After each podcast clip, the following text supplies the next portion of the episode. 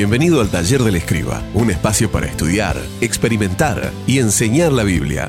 Más dulce que la miel,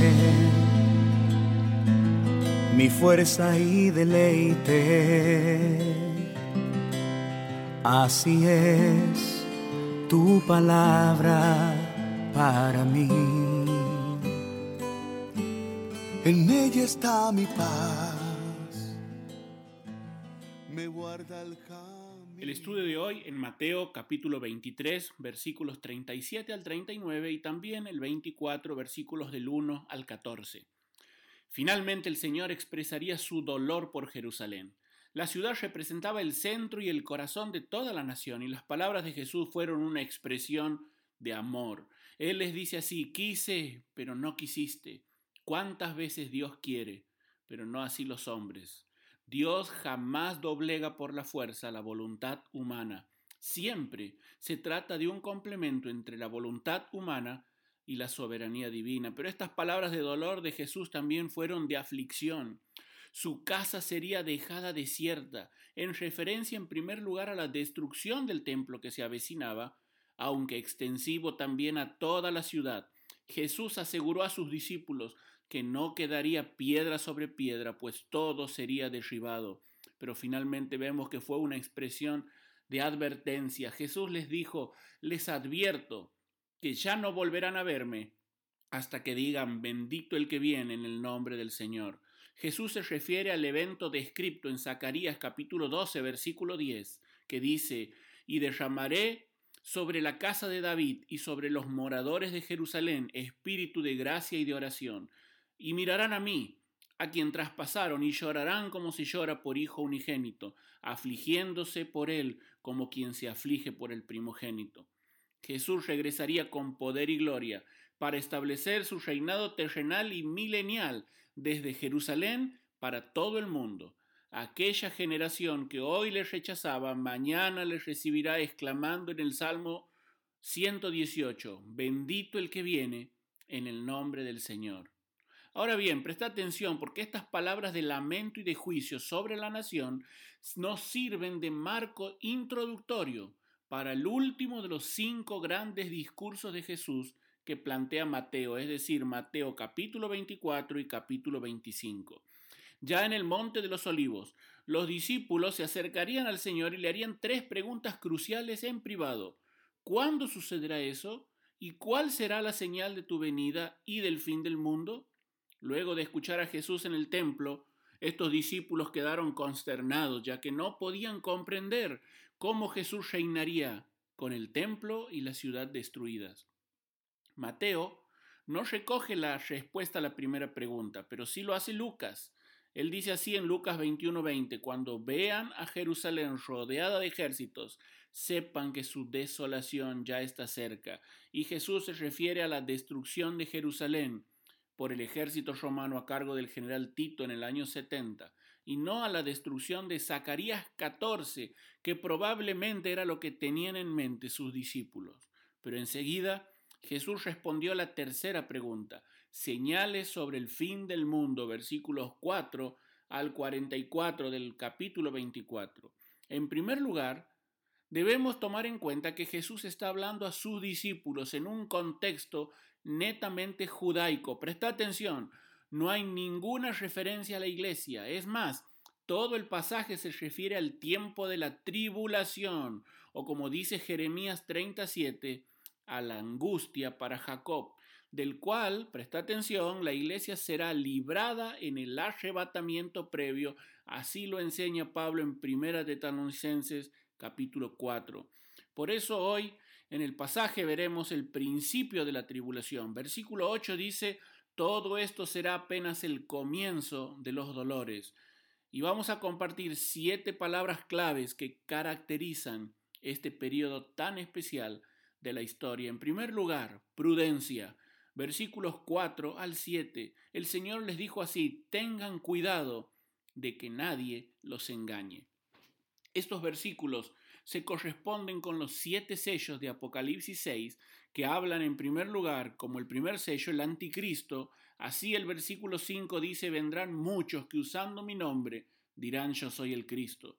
El segundo sello que habla de guerras se corresponde con el versículo 6 que dice guerras y rumores de guerra. El versículo 7 con el tercer sello, hambre. El versículo 7 también con el sexto sello, terremotos. Y Jesús advierte aquí que aquellos días será necesario estar vigilante. Ese es el sentido de la palabra mirad y advertido de lo que acontecerá. Prudencia. Pero en segundo lugar, perspectiva.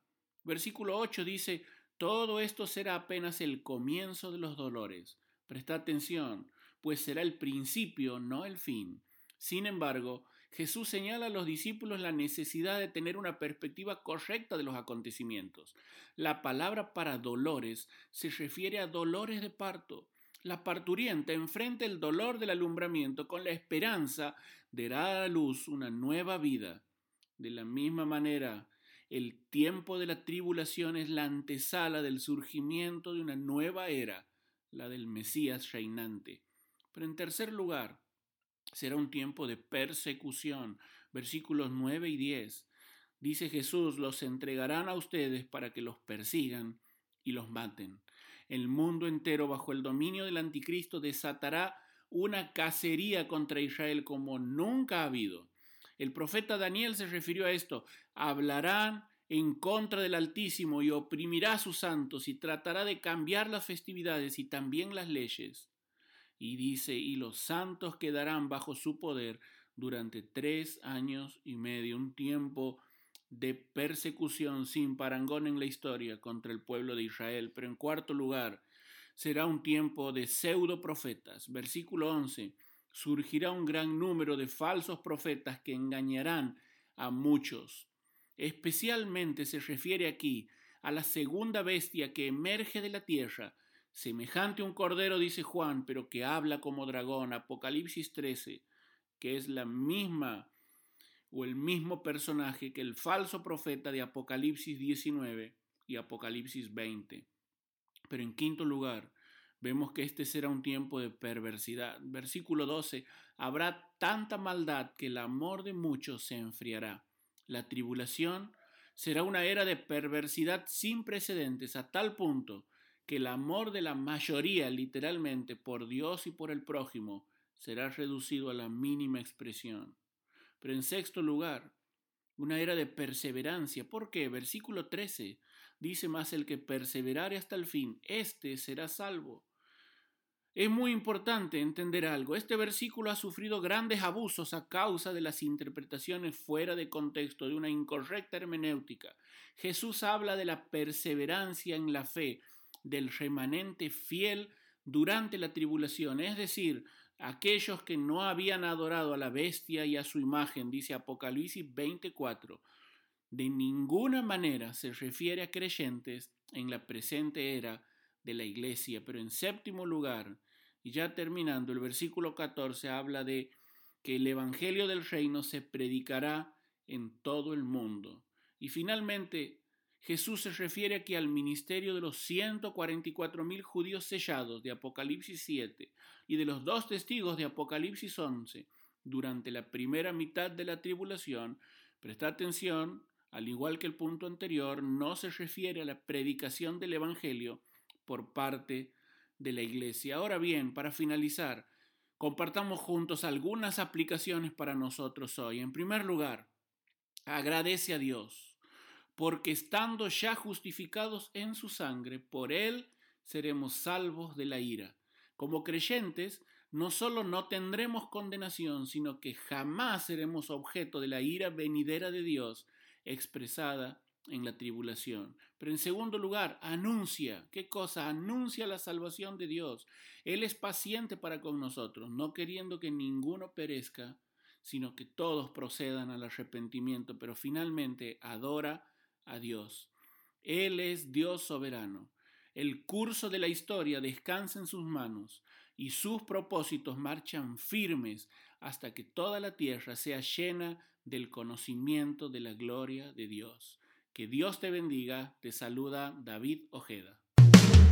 Esperamos que hayas disfrutado este tiempo con nosotros. Te esperamos en el próximo episodio de nuestro podcast, El Taller del Escriba, un espacio para estudiar, experimentar y enseñar la Biblia. Tu palabra, mi alimento, es mi luz cuando el camino es incierto.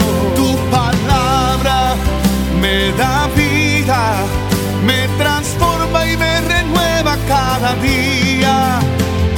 Manos y mi corazón te voy a adorar. Por tu palabra